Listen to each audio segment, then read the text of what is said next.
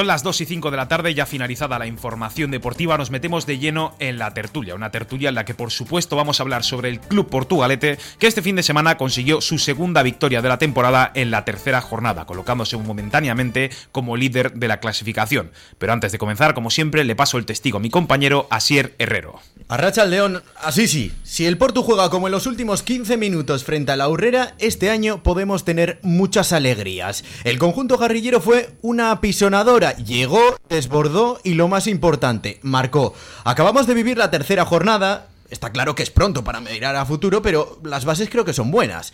Aún así hay que tener los pies en el suelo y no vivir esto como si todo hubiera terminado y el Portugalete ya hubiera ganado la liga y encima invicto. Esto no es así, que después sabemos lo que pasa y en este club tengo la sensación de que nos venimos arriba muy pronto, pero lo cierto es que parece que este equipo empieza a tener brotes verdes. Dos cosas positivas y dos negativas que hay que señalar. Las buenas son que el conjunto jarrillero supo reaccionar al empate de la Urrera. Está claro que todo se decidió en los últimos 15 minutos de partido. El Porto tuvo tiempo de marcar dos goles. Eso sin duda es muy bueno. Es algo que no habíamos visto eh, yo creo que en los últimos 3-4 años. Y otro de los aspectos de los que más me he dado cuenta es de que hay equipo. Esta vez los jugadores sí que son una piña. Es algo que ninguno de los técnicos del año pasado ni del anterior lo habían conseguido. Ni Pachi Salinas, ni Van Faguaga. Estuviera quien estuviera en el banquillo, la verdad es que había un agujero negro una distancia insambable. Pero ahora los jugadores van a una. La prueba de ello es que tras el partido, recuerden que estamos en la jornada 3, el vestuario del Portugalete era una auténtica fiesta. Cánticos, gritos y música a toda pastilla. El año pasado ganábamos y era como quien hacía un huevo frito. Lo tomaban con total normalidad. Pero creo que el margen de mejora todavía es muy grande. Me preocupa especialmente el centro del campo. Tenemos un agujero negro. Ningún balón pasa por ahí. Creo que el Porto no tiene un centrocampista que cree juego. De hecho, estamos viendo como la mayoría de los ataques, la mayoría de las llegadas se producen gracias a las jugadas que se crean por las bandas, gracias a las internadas de Iñaki Bilbao y como en el partido frente a la Urrera, esto va cambiando, pues en este caso por parte de Cabanas. Arzuaga, el que venía como una auténtica estrella, como si fuera Cristiano Ronaldo o Ander Herrera de la Arenas, que el año pasado impresionó a muchos, es como si se hubiera evaporado, pero por el momento Franco sigue confiando en él, con lo que creo que ya es hora de mover ficha. Esta vez no se han realizado todos los cambios. Se gastaron todas las ventanas, pero no se realizaron los cinco cambios, con lo que margen hay y algún que otro en el jugador en el banquillo, como Frank Hill, por ejemplo, se me viene a la cabeza, podría cubrir bien ese hueco. El segundo problema que hay es el de la falta de concentración. Desde que el Porto marcó hasta que la Urrera igualó el marcador, el partido fue un auténtico desierto. El equipo estaba conforme no, lo siguiente con una ventaja mínima y nadie se puso las pilas para mirar hacia adelante y tratar por lo menos de ampliar la distancia en el marcador para irnos tranquilos. Lo más preocupante es que el gol que ellos marcan es culpa del Porto, con lo que el error fue nuestro. Ivón no cubrió bien su palo y toda la defensa que hizo el espantapájaros, pues no sé en qué estaban pensando, porque perdieron todas las marcas dentro del área. Es algo que habíamos visto la temporada pasada, pero que este año parecía que teníamos una defensa más sólida. No sé qué pudo pasar, espero que sea un error puntual, con lo que los pies en el suelo, brotes verdes sí que hay, eso no se puede negar pero el margen de mejora, Ekain Barreiro, Arracha el León. Arracha el León, Asier. Creo que todavía es grande, ¿eh? Hay margen de mejora, por supuesto que sí. Respecto a la defensa, hay que tener en cuenta que faltaba el gran pilar defensivo que tiene el Porto, que es Unai Albizua. Recordemos que está lesionado y ahí, mm, a ver, no es una excusa, porque Cabanas, Del Cura, Santa María son también defensas magníficos, pero hacía falta eh, eso que tiene Albizua, ese carácter. Mm, no creo que fuera culpa de Ivonne el gol, simplemente fue pues eso, un despiste defensivo que a bocajarro es muy difícil de parar. También ha salvado Ivonne en muchas ocasiones. Y respecto al centro del campo, yo creo que el Porto sí que tiene un creador de juego. El problema es que no lo está haciendo bien. Arzuaga sí que lo considero un centrocampista muy capacitado, pero su nivel últimamente está siendo em, eh, pobre pobre y peor de lo que se esperaba. Y eso está mal, porque Geray Cuello poco a poco está demostrando un poquito más. Sí que es cierto que Arzuaga se le ve moverse un poquito más desde atrás, sacando el balón jugado, y ahí los errores son mucho más visibles. Pero aún así, no se deben cometer errores. Eres el centrocampista y no puedes permitirte fallar como falló Arzuaga en alguna ocasión. Señalas eh, que en este caso el Portugalete ha notado la falta de Albizua, atrás. Se ha notado. Eso quiere decir que los suplentes son, no llegan al nivel. Peores. Los reemplazos son peores. Sí, Sí, significa eso. Albizua es el mejor central que tiene el Portugalete ahora mismo. Mejor que Santa María, por ejemplo, que le puedes poner de central, de centrocampista, de. Es que yo diría que Ander Santamaría ha jugado poco de central este año, no lo está haciendo mal. Hombre, me fío por supuesto de Ander Santamaría, pero Albizua es inamovible en esa posición ahora mismo. La de posición de defensa central tiene que estar Unai Albizua, porque aporta una cosa más. Eh, para mí la pareja de centrales del Porto tiene que ser Albizua y Santamaría. Aunque Oyer del Cura, ahí me ha sorprendido muchísimo, porque empezó la temporada, bueno, empezó pretemporada, perdón, a un nivel bajo que no me convencía, pero ahora cuando ha comenzado la liga y cuando se le ha dado la titularidad, sinceramente, ha mejorado muchísimo y me ha gustado también lo que está haciendo. El Porto tiene tres centrales, cuatro si contamos a Cabanas, muy capacitados, pero que fallaron en una ocasión puntual que pudo haber costado tres puntos. En este caso, eh, ha salido bien la cosa. Óscar Egaña, ¿qué tal? ¿Cómo estás, Arrachal León? Ay, muy buenas, chicos. Eh, creo que eres, eh, podríamos decir, el amuleto del Portugalete. Partido al que vas, partido en el que el Portugalete parece que juega bien, impresiona y además gana. Hombre, no puedo estar el día del casa porque por tema de trabajo fuera el fin de semana, pero que por lo que he oído tampoco fue un partido malo, lo único que fue un Vasconia distinto al que estamos acostumbrados a ver.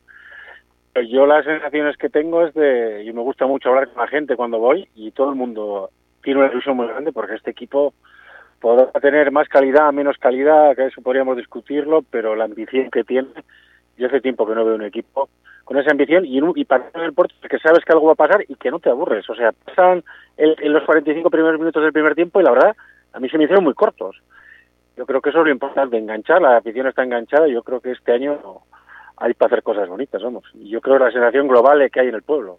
Oscar, creo que te has venido un poco arriba con lo de que no nos aburrimos, porque en el partido de este fin de semana hemos tenido un desierto largo de juego, ¿eh? 30 minutos en los que el Portugalete no, puso el autobús, pero el Porto sí que dio un paso hacia atrás. No fueron 30, a ver, y luego hay cosas también que hay que saber un poco de esto, que yo creo que sabéis y que también te llevan a ciertas circunstancias del juego. En el campo del otro día eh, era un campo muy complicado, muy difícil, y por eso el entrenador también hizo cambios y hubo gente que normalmente juega y no jugó y era un campo en el que sabía que ellos iban a usar el, fútbol muy directo, muy directo, buscando a la buscando a las caídas, que, es un campo tan pequeño que los fueras de banda son casi como corners. Y era, nosotros sabíamos que es donde puede venir, podía venir el peligro. Y así fue. Y el gol no, en una jugada de esas, que no todas las jugadas al final las defiendes bien. O sea, pues en algunas el central puede pedir mal, medir mal, puede ocurrir.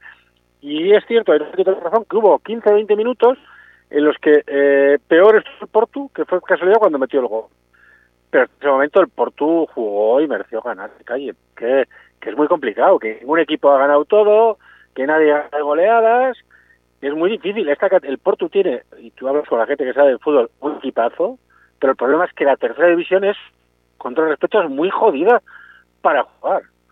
Este equipo en otra categoría jugaría todavía mejor a fútbol, pero es muy difícil. El campo del otro día, si es que parecía el de los que móvil. Sí, Oscar, pero es que el año pasado ya hemos jugado allí. Ya sabemos lo que es la horrera de Ondarroa, que no es nada del otro mundo. No, no, pero, no es nada del otro mundo, pero en nada te puede generar ocasiones de gol en fútbol directo. En fútbol, o sea, como equipo no tiene nada, el Porto es muy superior y el Porto gozó de casi para matar el partido, que es quizás lo que esté fallando un poco, pero en fútbol directo ellos en una ocasión un mal bote, una, una vez que el central o el defensa controle mal el, el, el, el atacar el gol, pues te pueden hacer gol y así ocurrió. Pero el partido en ningún momento te enfadas porque el partido estaba cortado. Pero el Porto fue infinitamente superior, vamos, o sea, sacarle pegas, la única eso, que no te tienes que dejar empatar. Pero me parece que ahora mismo está a un muy buen nivel y creo que los que salen desde el banquillo aportan lo mismo que los que están jugando. Ya has oído lo de los centrales, bueno, que el mismo ahí hablamos de un central con una experiencia enorme, pero me parece que en general eh, tenemos un equipo donde el míster, eh, los cambios se salieron, los que salieron, los dos metieron gol, arriba. Eh, cosa está difícil para el míster hacer las alineaciones, yo creo. Oscar, yo no te preocupes que no te voy a apretar tanto, no voy a ir tanto a fuego. Solamente te quiero decir. Apretar, apretar, esto le llamáis a cualquier cosa apretar. pues sabe que a mí no me puede apretar, que tengo argumentos para todo. A ver, eh, no, yo lo que vi en el partido, al menos, fue que mm, el guion cambia por completo cuando el Porto recibe el primer gol. Lo que a mí me sorprendió, que lo dije además en la, mm, en la retransmisión, es que el año pasado, eh, si al Porto le empata el equipo rival fuera de casa en el minuto 70 ese partido no se saca adelante. En este caso el Portu sí que pudo, pero coincides en lo del centro del campo, coincides que igual en el centro del campo todavía hace falta un poquito más o que al menos Arzuaga no está sacando su mejor nivel. Eh, exacto, pero tú tienes eh, solamente con, eh, con los dos hombres del campo, que el otro día estaban dos hombres que vienen de jugar en el Sestao y vienen de jugar en el Arenas, dos hombres de calidad contrastada, Bueno, al final tampoco estuve, te repito que es un campo complicado, pero a mí me parece que, que de momento, aunque hay margen de mejora, no podemos tampoco exigir, yo creo, a, este, a, estos jugadores mucho más. Que se puede mejorar, sí, pero que creo y estoy convencido, y ahora les digo, a mí me para mucha gente, que la gente, y vosotros lo sabéis también habláis, aunque no lo digáis luego, que la ilusión que hay entre la, entre la afición es grande y que están ilusionados con estos jugadores y que es una plantilla que no olvidemos, insisto, que han venido al Portugal, y os lo he dicho, muchos de ellos, por el proyecto, porque es el Porto, pero son jugadores que no tienen que estar en tercera división jugando, tienen mucha más calidad que, lo que es un tercera división. Vienen a un proyecto en el que por fin a ver si nos sale bien alguna vez. Oscar, pero eso de lo de que no podemos exigir más a los jugadores, eh, no sé, no sé por qué lo dices, pero no le veo ningún sentido. Le podrás sacar todo el partido que quieras, les podrás exigir todo lo que quieras, en medida que, de que este Portugalete está pensado, o debería al menos estar pensado, para ganar la liga y ser primero eh, cuatro o cinco jornadas antes, si puede ser. Pero tú no puedes exigir el decido de repente porque ha tenido una mala salida de balón. Pues eso es una eso circunstancial de un partido. Pero en global, digo, no puedes exigir lo que no se puede exigir. O sea, una mala salida de balón, a ver, son jugadores al final que, que pues tienen todos, eh, por eso están en tercera división también o en segunda, en segunda red tiene sus limitaciones, pero lo que quiero decir es que me parece que hay que exigir lo que hay que exigir. De momento lo que hay que exigir es lo más importante, eh, sobre todo entrega, es lo primero que hay que exigir. Y la entrega es lo que no tuvimos el año pasado y se tiene. La calidad luego la podemos discutir si es mayor o menor, pero la calidad ahí no puedes exigir, cada uno tiene la que tiene. Tú tienes que exigir entrega y eso, que alguien me discuta que este equipo no está teniendo una entrega, que hace tiempo que no se viene el Portugalete, es que no está viendo el fútbol como se debe de ver. O sea, tú no, eso, eso, eso es Así de claro. Y tú no puedes exigir la calidad, la cada uno la que tiene. Y ahí no puedes exigirla. Pues uno le da para más y otro para menos. Pero entrega, son, o sea, tú no has visto un Portugalete con esta presión, con acabar los jugadores extenuados, con que partidos de ida y vuelta, partidos de continuo, de generar ocasiones, o sea, que hay momentos puntuales que bueno, hubo 20 minutos que fueron malos. Pero vamos, yo he visto toda la pretemporada y he visto todos los partidos de Basconia. Y este Porto ilusiona. Para, yo, yo lo creo, sinceramente, si no te diría lo contrario. Oye, si, te diría, pues no, pues te por tu ilusiona y los partidos sabes que, que pasan cosas y no te aburres. Que de eso no cabe duda, yo no te he dicho en ningún momento que no sea así. Yo creo que este Porto es de lo mejor eh, que hemos visto en varios años, porque lo mencionaba en el editorial, eh, han conseguido hacer piña. Y eso es algo que hay que agradecérselo y reconocérselo a Iván Franco. Hombre, sí, eso es, eso es suyo. Eso es un papel suyo que yo noto, yo noto una diferencia. Yo noto una diferencia entre Salinas porque, o, o Faguaga y respecto a las victorias, lo que tú has dicho, yo notaba cuando ganaban con Iván Facuaga, que por desgracia no fue muchas veces, que era más bien como su trabajo, que lo sigue siendo ahora, pero lo notaba como, bueno, una jornada más completada y mal pero esta vez es que parece que todas las victorias son, eh, son grandes, que no está mal, eso tampoco, hay que celebrarlo, pero eh, eso creo que es en gran parte gracias a Iván Franco. Pero Óscar, a ti al menos, de lo que estás viendo, ¿qué es lo que menos te convence? Porque veo que te gusta mucho la entrega del equipo, veo que te gusta mucho cómo juegan y que siempre va a pasar algo y que es un equipo muy eh, electrizante, pero ¿qué, ¿qué crees que es lo que pasa o qué crees que es lo que falta, si es que falta algo para ti? Calidad, quizás sí podría darte razón en parte un pelín más de calidad eh, a la hora de último pase en el centro campo, quizás. Pero es la única pega que te podría sacar, porque también estamos hablando que tenemos una cantidad de chavales, jugadores sub-23, con calidad. Eh, yo ahora mismo no le pondría pocos peros o pocas pegas, porque atrás me parece que somos un bloque muy fuerte. Ha ocurrido el otro día la lesión del Visual, pues ya está. Arriba creo que tenemos muchísimo, muchísimo, muchísimo. Se ha demostrado, ya creo que, que se ha visto en estos partidos. Quizás en el centro campo una pinceladita de alguien un poco más, pero quizás, pero bueno, entre unos y otros yo creo que la conjugación total que hay de es bastante buena. Y yo creo que esta vez estaremos de acuerdo en que eh, una vez visto lo que hemos visto pretemporada y hemos visto ahora, no podemos decir que lo que hay no son buenos jugadores. Oye, Oscar, y una cosita más. Eh, eh, ya vemos que el equipo está bien y tal, pero eh, cambiando un poco de tema, el Portu todavía sigue tirando del juvenil como suplente. ¿Cuándo se va a anunciar un nuevo portero o un nuevo jugador? Porque Urquiza también se ha lesionado. El portero, está entrenando, pero sé que hay un pequeño problema con su club de origen. Un, pequeño problema inadmisible, que en parte cuesta entenderlo, pero es por eso simplemente. Pero el portero está entrenando y en cuanto se solvente ese problema estará ya, pero el portero lleva entrenando jornadas y ya te digo que es un tema de que el club de origen pues al final le pone o sea es curioso porque le está dejando entrenar pero le pone pegas a la hora de acabar de darle la carta de libertad es solamente eso ¿eh? Y respecto a lo de Urquiza, que también ha sido una lesión, parece ser de toda la temporada, ¿también se va a fichar algo en ese lado o cómo? Yo creo que de momento, de momento no hay que esperar un poquito, hombre, salvo que de repente te surja. Yo creo que ahora quizás no es mucho, no sé. Tendría que ser algo muy muy interesante para poder para suplirle. Yo creo que ahora mismo eh, yo me, lo que sensación que me da y lo hemos visto el otro día que el fondo de armario que hay, aunque Urquiza es un jugador importantísimo, pero que tampoco puedes acelerarte y dejarte llevar porque al final todo cuesta dinero y, y hay que tener un poquito de, cuidado. Que en ese aspecto también os daré una pequeña eh, exclusivilla que el Porto de aquí, no sé si esta jornada o la siguiente, ya llevará publicidad en el pecho eh, con un sponsor que está traendo el presidente, un sponsor que dejará un dinero majo en las arcas del club. Lo que pasa es lo que no hay que gastarlo tampoco, hay que saber administrarlo ahora.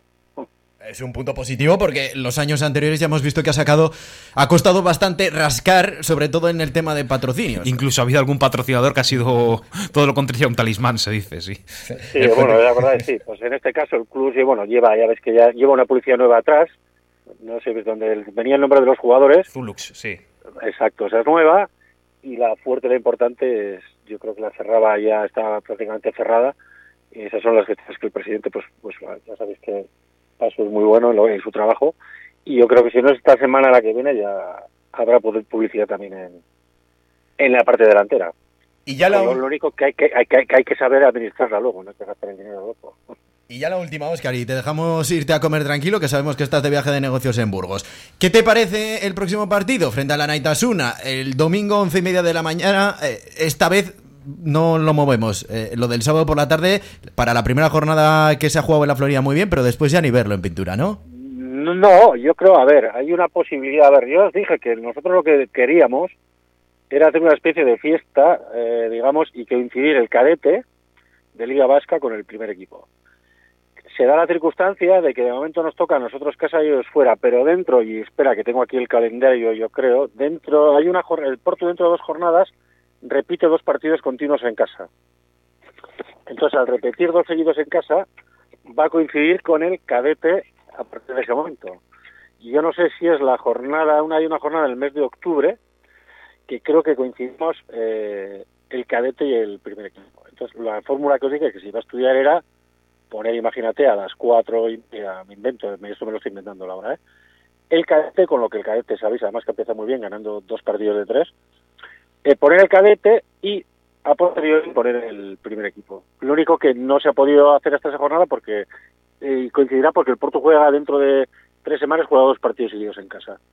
Pues Entonces se volverá a hacer la prueba. Pues también te digo que yo creo que hemos visto una de las mejores entradas de esta temporada y de la anterior, yo creo, en el partido anterior de Liga que se jugó en la Florida. ¿eh? Hubo bastante, bastante gente, la grada nueva estaba llena, la otra estaba a medias, detrás de la portería había gente. Hay que saber valorarlo porque también coincidió que había jugado al Atleti, igual mucha gente vio a San Mamés y aprovechó la vuelta, ¿no sabes? Eh, cada partido es un mundo. Aquel día justo San Mamés acabó a las cuatro y pico de la tarde la gente volvió, yo creo que mucha gente volvió y aprovechó ya de la misma y se fue a la Florida, aunque insisto que creo yo lo, que oigo en el pueblo es que la gente está muy ilusionada con este proyecto, con lo que la gente que iba a ver el Porto y que ahí lo sabe en pretemporada ¿Tú sabes que cómo ha salido de los partidos la gente diciendo? Porque lo sabes. Yo me acuerdo, me acuerdo del de Somorrostro, la gente se fue feliz. Bueno, se fueron incluso del de Derio, que quedaron empate, así que sí, no, no, es, es, que decir la ilusión está ahí. Se ha transmitido y yo creo que va a ir. Pero bueno, que se va a intentar combinar todo, pero queremos hacer la prueba que me parece que sería muy interesante lo que se ha dicho, coincidir el cadete y el primer equipo, que puede quedar una cosa una cosa muy chula. Pero si, si, no recuerdo mal, esa jornada que tú me dices, en la que coinciden los dos, además el cadete juega, creo que contra la Real Sociedad o contra el Alavés. El Alavés, Alavés eso es, sí. Eh, pero mm, es, esto de hacer la fiesta, como tú lo llamas, ¿se va a hacer solamente cuando toquen rivales, pues Athletic, Real Sociedad, eh, eh, Alavés y tal, o va a ser en todos los partidos? No, habrá que valorarlo. Habrá, habrá que hacer una primera prueba a ver cómo sale. Y en base a las pruebas, pues veremos. Pero yo creo que ese día sería un buen día para una buena prueba de toque para hacerlo. Y para compaginar un poco la gente que quiere por la tarde, y no olvidemos que hay muchos socios que quiere por la mañana, que no vamos a olvidarnos también del socio, aunque es gente mayor, gente que tal, pero hay que, son los que han mantenido el puerto durante años como socios, yo creo que hay que un poco para todos a. Este año va a haber para todos, y ya se dijo, y vamos a hablar con las peñas, que se va a intentar contentar, si se puede, a, a todo el mundo y hacer pruebas. Y en base a las pruebas, pues se, se decidirá. ¿El otro día fue muy positiva? Sí. ¿Fue mucha gente? Sí. Pues bueno, se va a hacer. Pues Oscar Egaña, es que ricasco, eh, nos vemos la semana que viene. La semana que viene sí, si no me surgen más cosas raras, yo espero, espero que sí. Bueno, ahora. Bueno, chicos, un abrazo. Es que ricasco. Vamos a ir escuchando poco a poco también las declaraciones del entrenador jarrillero de Iván Franco eh, tras la victoria de este mismo fin de semana. Eh, él se mostraba muy satisfecho con lo visto sobre el terreno de juego.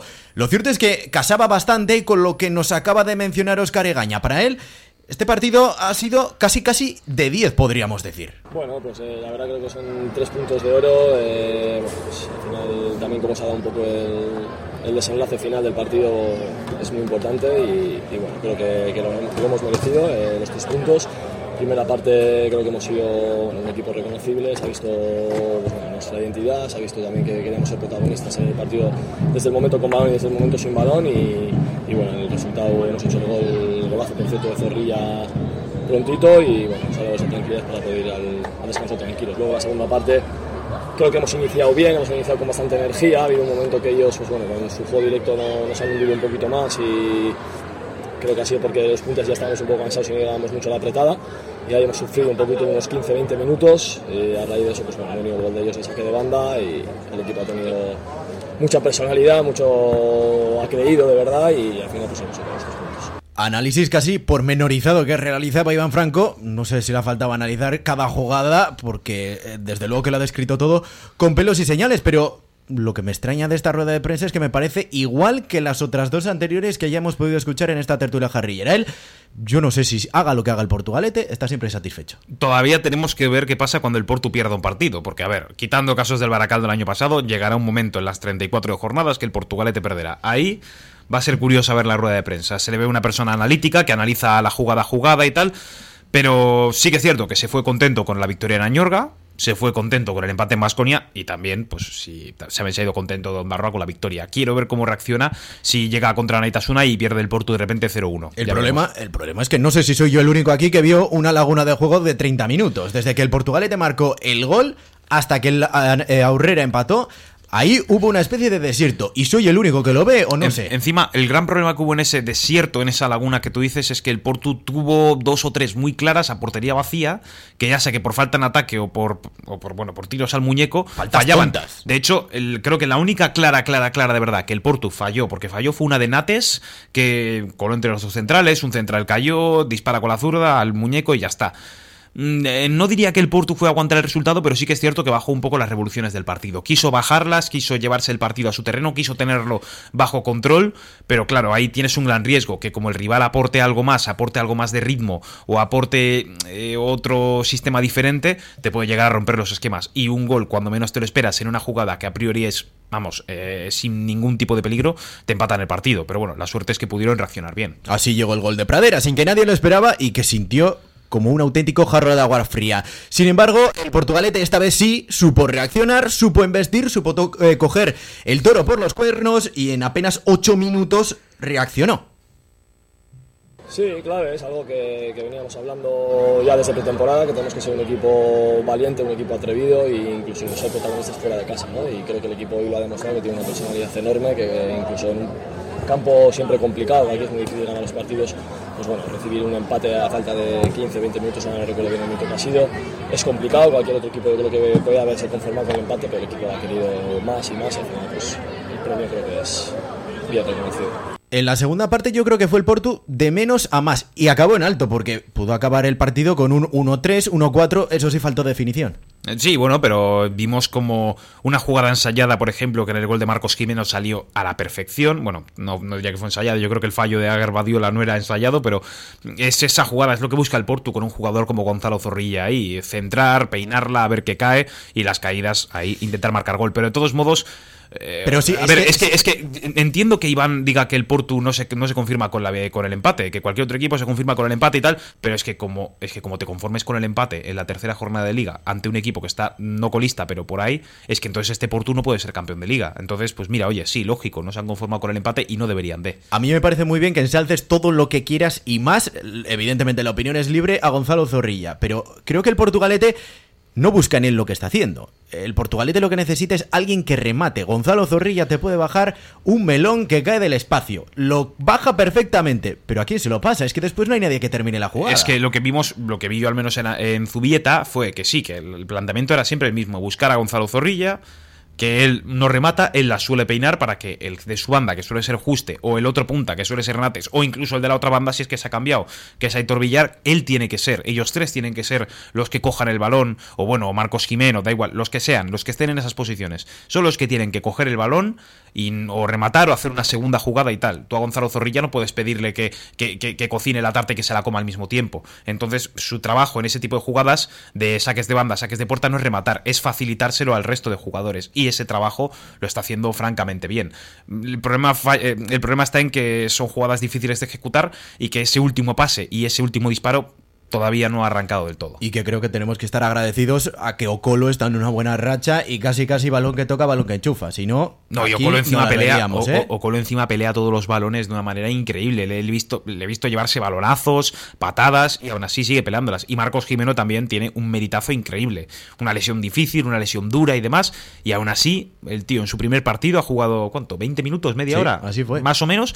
Y fue, no, vi, no dio ningún balón por perdido, se llevó el premio del gol está bien, hoy en media hora primer gol de la temporada, va a inflarse a goles este año, creo yo, y además en una posición a la que el año pasado no estaba, porque el año pasado era 9 y estaba jugando de extremo, que creo que de extremo puede hacerlo muy bien por su velocidad, pero ahí está, son ejemplos de que este equipo respecto al del año pasado son agua y aceite, pero también todavía falta ese, ese, remate, esa capacidad de, de donde salga marcar gol. Hablaremos en unos minutos de la situación y de lo que pasa con Marcos Jimeno. Eh, creo que merece una mención aparte, creo que hay que analizarlo en profundidad porque no entran todos en el 11, no entran todos en ataque y algún descarte hay que hacer o alguien tiene que entrar desde el banquillo para revitalizar el partido. Veremos a ver qué evolución tiene y después lo comentaremos. Pero me gustaría también, Ekain, mencionar eh, antes de comenzar la tertulia lo que me decías, eh, esa similitud entre el Deusto y el Portugalete, sobre todo si miramos a lo que ocurrió el año pasado. Claro, es que el año pasado tú revisas los resultados y el Portu en la jornada 19 en clasificación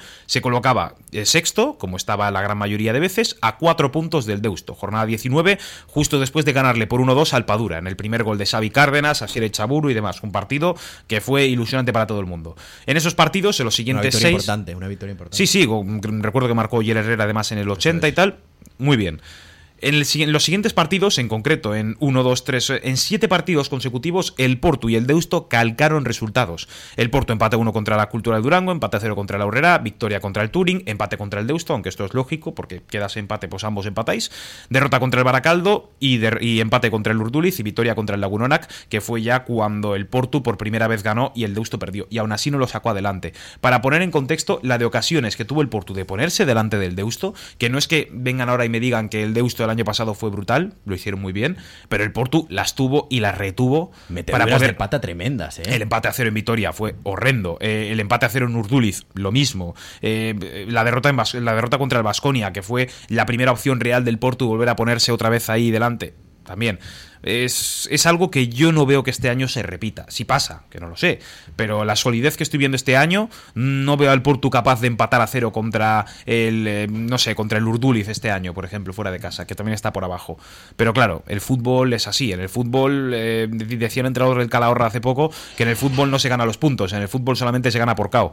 Así que tienes que ganar por goles y ya está. Las estadísticas están ahí, quedan muy bonitas en los libros, eh, pero ciñéndonos a lo de esta temporada tenemos que mirar a cómo queda el Portugalete, porque ahora mismo sí, estamos en la parte alta de la clasificación eh, y hemos sumado tres puntos más. Creo que todavía es la tercera jornada, no somos muy conscientes de, lo que hemos conseguido hoy, pero, pero nos vamos a dar cuenta más adelante de que en este campo es muy difícil, muy difícil sacar los partidos adelante y le daremos más valor seguramente un poquito más adelante. A mí me resulta muy sorprendente el valor que le está dando eh, tanto en rueda de prensa Iván Franco como Óscar Egaña esta victoria. Sí, me puedes poner que es un campo muy difícil, me puedes poner por delante eh, todo lo que quieras, que pocos igual ganan allí. Pero no sé, es el aurrera de, eh, de Ondarra, no estamos hablando de ningún otro rival las pasó canutas varios, eh, varias temporadas para intentar incluso sostener la categoría. Eh, es un campo de hierba artificial, eh, es un campo con tan solo una grada, con lo que presión de la afición tampoco no hay. no sé, eh, ¿dónde, ¿de dónde sale esta ansiedad o estas ganas de celebrar esta yo, victoria? Yo lo que te digo es que antes de la rueda de prensa, cuando estaba en la puerta del vestuario, cuando escuchaba toda la celebración, perfecto, un miembro del cuerpo técnico me dijo textualmente, me dice, la celebración es lógica, porque pocos equipos van a ganar en este campo este año. Jornada 3, ¿eh? Tampoco te pases, quiero decir. No, que no, se di- pasen dijo ellos. eso. Claro, a ver, claro. A ver, eh, es que lo que te digo, eh, lo que ha dicho Iván también. Este, esta victoria, estos tres puntos, igual entran más en valor dentro de unas cuantas jornadas. Porque igual resulta que de repente eh, Zaldupe es un fortín increíble, ningún equipo saca nada, pero no, yo no recuerdo ningún solo cambio de Zaldupe al año pasado, y el año pasado tampoco era un equipo increíble en casa. De hecho, bueno, te puedo decir las cifras ahora mismo. En casa el año pasado el Aurrera Ondarroa quedaría, si solamente se jugara en casa, el Aurrera hubiera quedado octavo.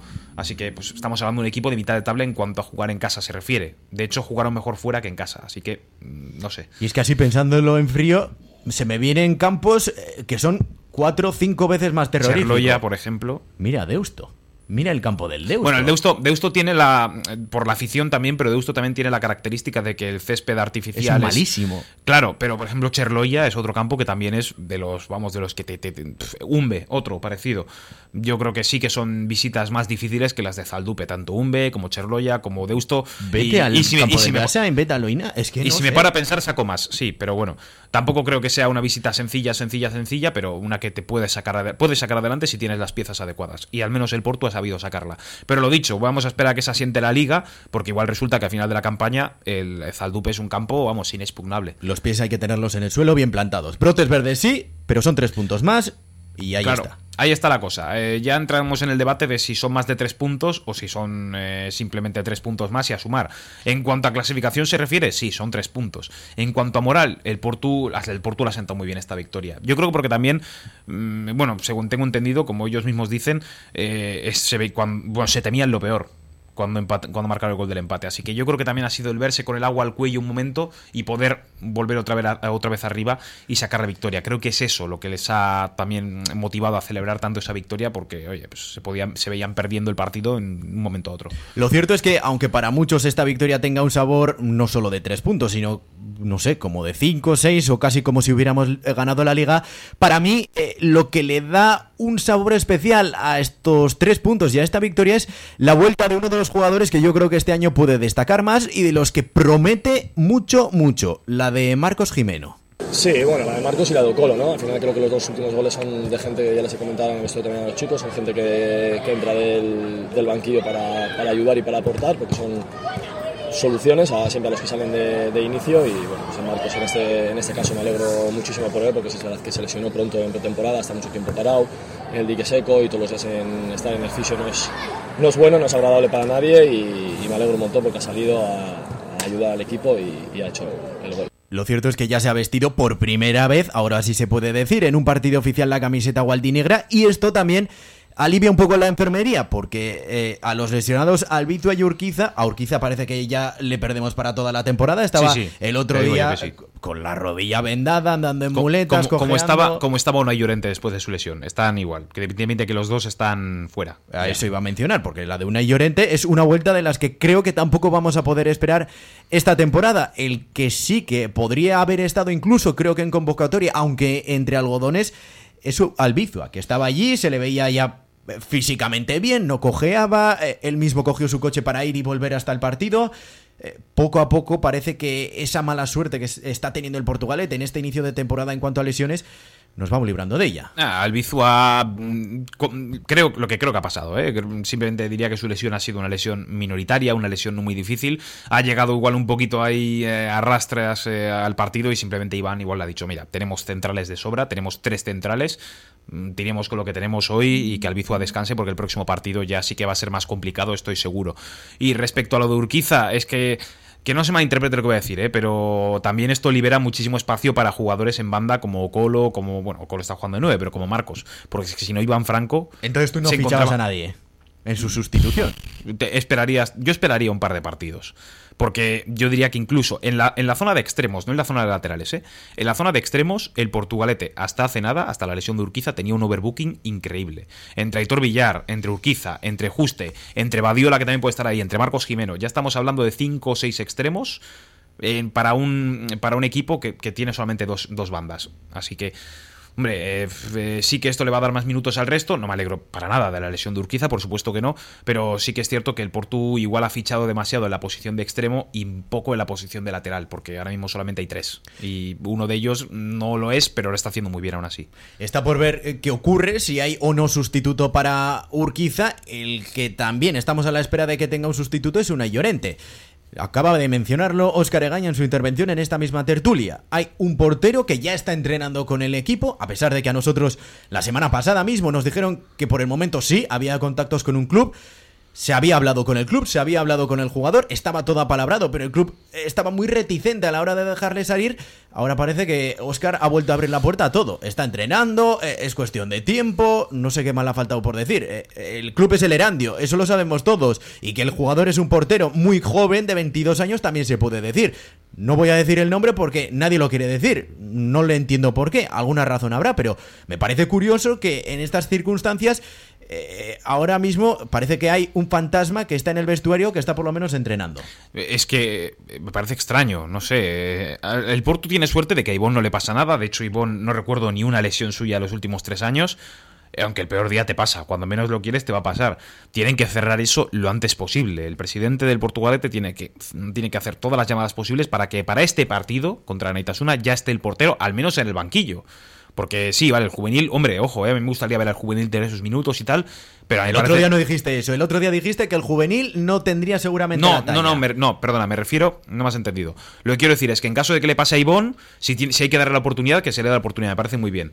Pero me parece mucho más fiable si llega el portero del Erandio y lo hace el portero del Erandio antes que el juvenil. Pues no sé qué me Parece, a mí me Habrá que ver cómo viene el, portero del Erandio, habrá que ver qué nivel tiene, porque tercera división y la Florida, la camiseta gualdinegra puede pesar mucho y eso no sé si un juvenil también lo lleva, ¿eh? Hay mucha diferencia. Claro, no, creo que son parecidos, no hay mucha diferencia de edad entre no, no, unos cuatro años habrá, más o menos. el juvenil termina un 18, 22 años, ojo, eh. Sí que es diferencia. De hecho, eh, el, bueno, el guardameta del que hablamos, en principio también ha estado en División de Honor, ha tenido sus minutos. Yo me fío más de la corta experiencia que tiene el nuevo portero antes que el juvenil. Pero ojo, que si le toca al juvenil, que sea así pero yo me fiaría más del, nuevo guardameta que a saber cuándo viene, que a este paso igual hasta Navidad ni lo espero. Y ahora mismo lo que tengo, lo que, a lo que le tengo más miedo es a las posibles lesiones que pueda haber este fin de semana en la Florida. Salí con una sensación horrible después de las lesiones que vivimos frente al Vasconia. Es que parecía que caían como moscas. Y es que el, verde, el, césped, la hierba, eh, no existía. Era un auténtico barrizal. Espero que para esta jornada también mejore algo pero si no, creo que el club tendría que pegar un toque al ayuntamiento, que en este caso es el titular del terreno de juego, el titular del campo municipal de la Florida, y tomar cartas en el asunto, porque si no se nos puede complicar mucho más llenando la enfermería y esperemos que con lesiones no más graves de las que hemos visto, que ya lo son. A ver, eh, yo auguro que este fin de semana el campo o lo cuidas muy bien o va a estar parecido al del Vasconia, porque va, no, no se espera que llueva durante toda la semana, así que yo creo que el campo se va a encontrar en situación un poco o sea, o se riega bien y se trata bien, o el terreno de juego va a estar parecido al del Vasconia, otra vez más. Esta semana, este fin de semana, el domingo a las once y media de la mañana, el Portugalete tendrá que hacer frente a la Naitasuna. Que este fin de semana ha caído por la mínima contra el Derio, 2 a 3. Y desde luego que podemos decir fue un partido de infarto. Porque primero se adelantó el Derio, el Naitasuna le dio la vuelta a la tortilla, pero al final el Derio volvió a marcar. Solo han conseguido por el momento los guipuzcoanos dos puntos tras los dos empates en las dos primeras jornadas de liga. Fueron frente a la Horrera de Ondarroa y Urduliz. El Horrera de Ondarroa, que aquí algunos lo ponen como si fuera el Real Madrid, eh, pero es solo en casa, de ¿eh? Ondarroa y ha empatado. solo en casa, solo en casa. Vamos a escuchar las declaraciones de Iván Franco acerca del próximo rival. Bueno, pues otra guerra, ¿no? Aquí esta, esta categoría ya estamos viendo. Eh, todos los partidos son complicados, todos los partidos hay que sufrir, hay que saber sufrir y bueno, pues en este caso ahora recuperarnos bien del partido de hoy, sobre todo los chicos del esfuerzo y del desgaste mental que han hecho hoy y, afrontar luego la semana que viene contra el Metasuna en casa, que pues, intentar eh, poder dedicarse igual que hemos dedicado a toda la gente que viene hoy hasta aquí, hasta Brendarra, a estar con nosotros, intentar dedicárselo también a la gente que no ha podido venir, que suele venir a la Florida, que son muchos y, bueno, celebrarlo con ellos. Hablábamos antes del campo de la Naitasuna como uno de los más difíciles también de la categoría cuando te toca visitarlos. Eh, ¿Qué podemos esperar de esta Naitasuna, eh, es un equipo siempre muy difícil, sobre todo fuera de casa, ¿eh? Pero es ese club al que no te quieres enfrentar nunca. Es ese club al que ya puede estar primero, segundo, octavo, noveno, duodécimo, que lo tienes, lo ves en el calendario y dices, aquí va a pasar algo. no bueno. Aquí va a haber, te vas a enfrentar a un equipo muy junto, un equipo muy encerrado atrás y que te va a poner las cosas muy difíciles. Y si ya fuera de casa es un drama jugar, porque el Porto lleva sin ganar. Bueno, las dos últimas temporadas el Porto no ganó en Cherloya. En casa puede ser que sí que sea un poco más fácil, pero veremos una Anitasuna como el del año pasado. Echaba atrás, dejando que el Porto juegue, dejando que el Porto llegue y yendo al contragolpe y generando mucho peligro, porque que yo recuerde del partido del año pasado, el Portugalete quedó empate a cero en casa ante el Anaitasuna.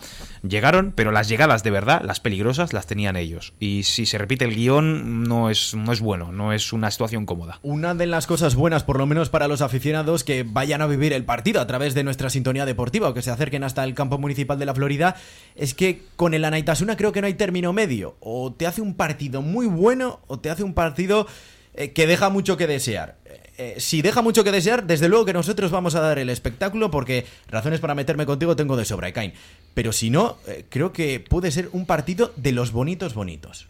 Sí, va a ser un partido con posesión y con llegadas pero por parte del Portugalete. Yo, el Arentasuna, bueno, está en, urgencia de ganar y tiene esta fecha marcada como un partido importante para ellos. Cuando un club se enfrenta a esa situación, a la de estoy de los últimos, me enfrento al líder encima en su casa, se lo toma de dos modos. O sale con todo y va a por todas, o se toma el encuentro como, mira, vamos a empatar esto y vamos a empezar a sumar de tres en tres en el siguiente. Veremos qué, bueno, qué es lo que plantea el míster de la Netasuna en este partido. Domingo once y media de la mañana. Hora clásica. Aquí en Portu Radio te lo contaremos desde las 11 y cuarto, minuto a minuto, retransmisión en directo de los pocos equipos a los que se le retransmite, en este caso el Portugalete, eh, la narración íntegra del partido. Eh, ¿Tú cómo te has quedado con las explicaciones de Oscar de lo de mejor domingo a 11 y media que sábado por la tarde? Mm, prefiero, ¿eh? prefiero, responderte una vez después del partido de la Naitasuna, ya que va a hacer buen tiempo, misma situación, mismo guion veremos qué es lo que pasa, pero que luego no me usen el guion de no, es que viene, viene la, gente de San Mamés de que juega el Athletic. Bueno, pues es, absurdo. es que, eh, claro, es que la gente no viene de San Mamés un domingo a las once y media, el Athletic no juega a las nueve de la mañana, así que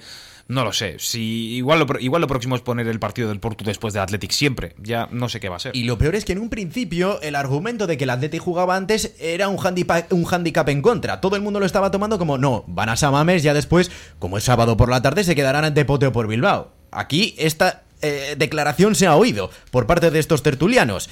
Con lo que creo que alguno tiene que después retractarse. ¿eh? No lo sé. Y también nos ha quedado la duda de si la fiesta esa, si Athletic juega a las 6 en San Mamés, que, al final ¿qué, se va a hacer. ¿Se, ¿Se, tiene en cuenta Athletic? ¿Se hace la fiesta? No, no, no lo sé.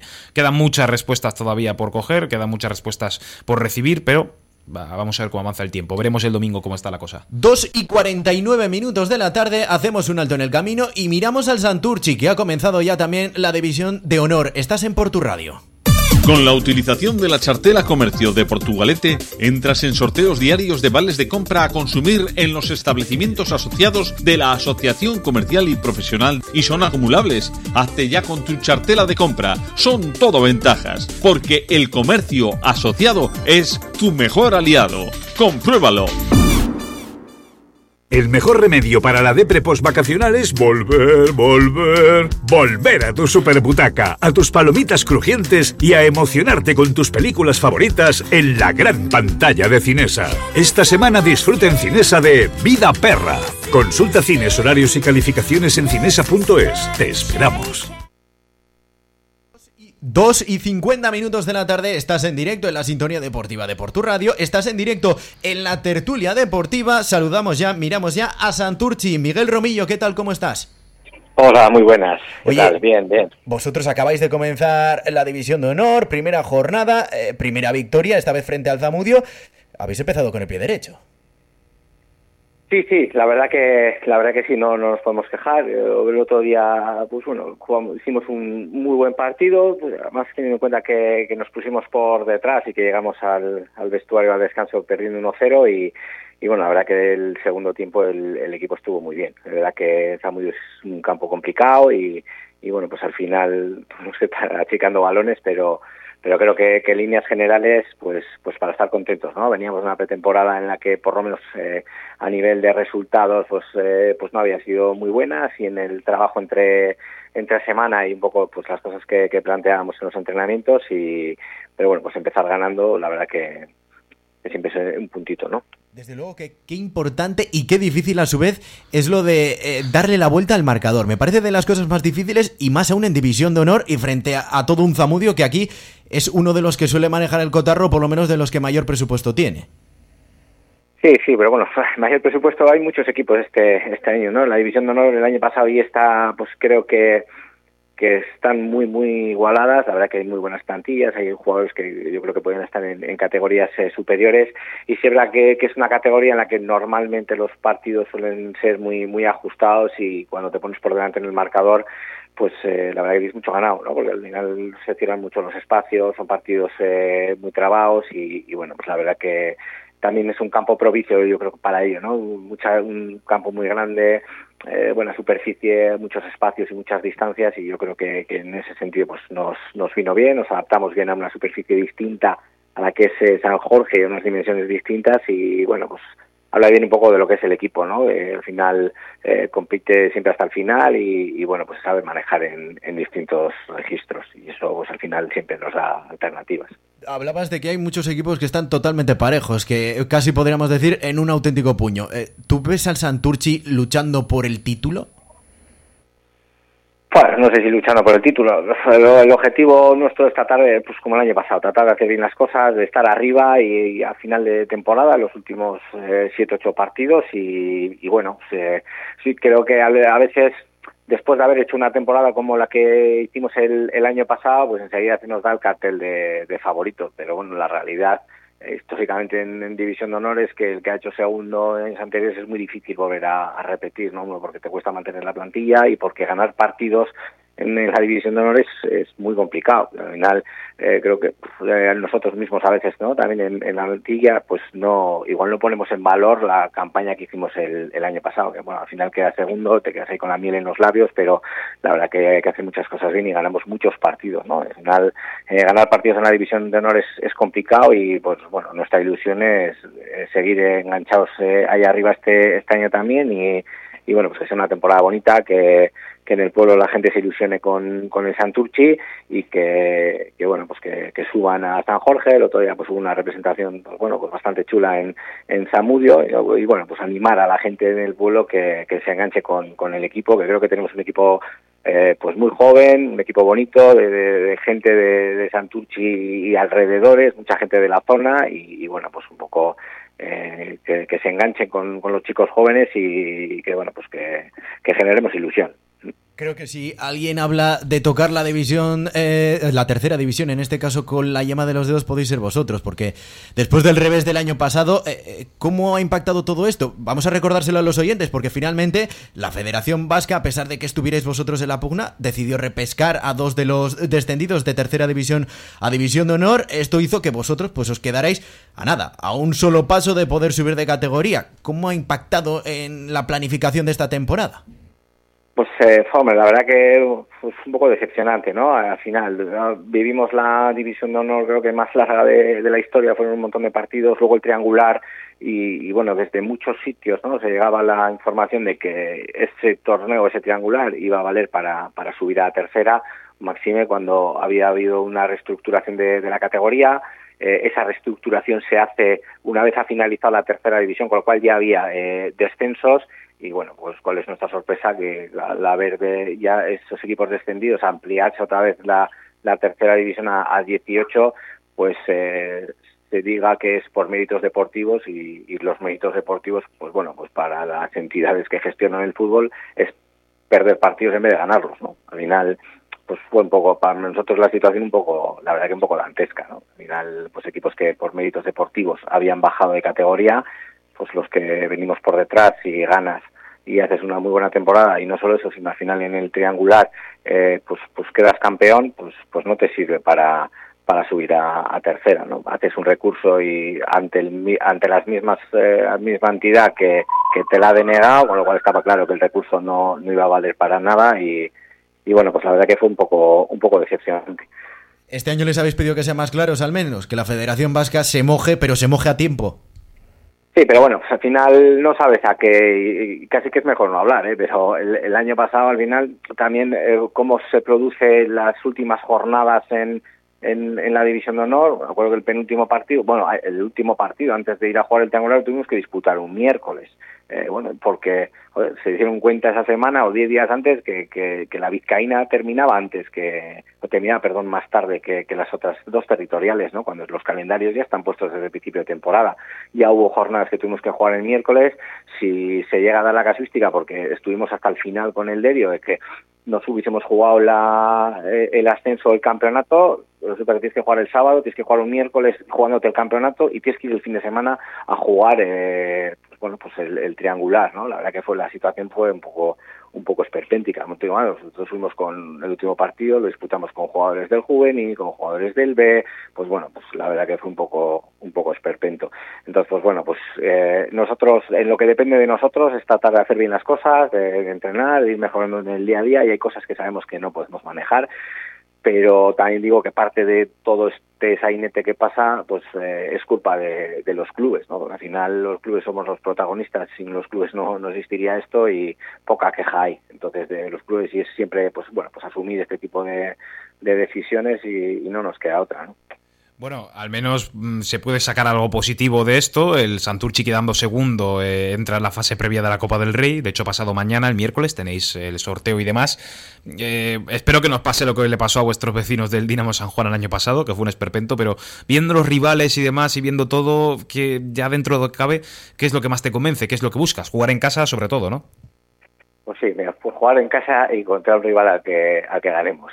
No, no podemos, no sé, a ver, el sorteo sí es verdad que es un poco un poco como se ha hecho el el pues bueno, la, la estructura es un poco, joder, nos puede ir a podemos jugar en Galicia, podemos jugar en Segovia, eh, claro, son desplazamientos muy largos para un miércoles entre semana, donde pues claro, aquí al ser completamente amateur, pues eh, tenemos chicos que trabajan, chicos que estudian, eh, nosotros en el cuerpo técnico exactamente igual y pues hombre, puestos a elegir, pues lo mejor es que nos toque en casa, está claro, ¿no? Porque al final, pues eh, genera ilusión en, en los socios y socias de, de Santurchi, en el pueblo, no te tienes que, que, desplazar un día, un día entre semana con lo que ello conlleva y, y bueno, pues la verdad que pues viviendo estos estas semanas pues con, con ilusión no al final pues a esto solo tiene derecho un equipo en la comunidad y nos lo hemos ganado nosotros. Pues bueno pues a disfrutarlo lo máximo que, que podamos y, y, a ver si tenemos suerte en, en, el sorteo y nos toca en San Jorge. Pues Miguel Romillo entrenador del Santurchi sorteón eta eskerrik asko.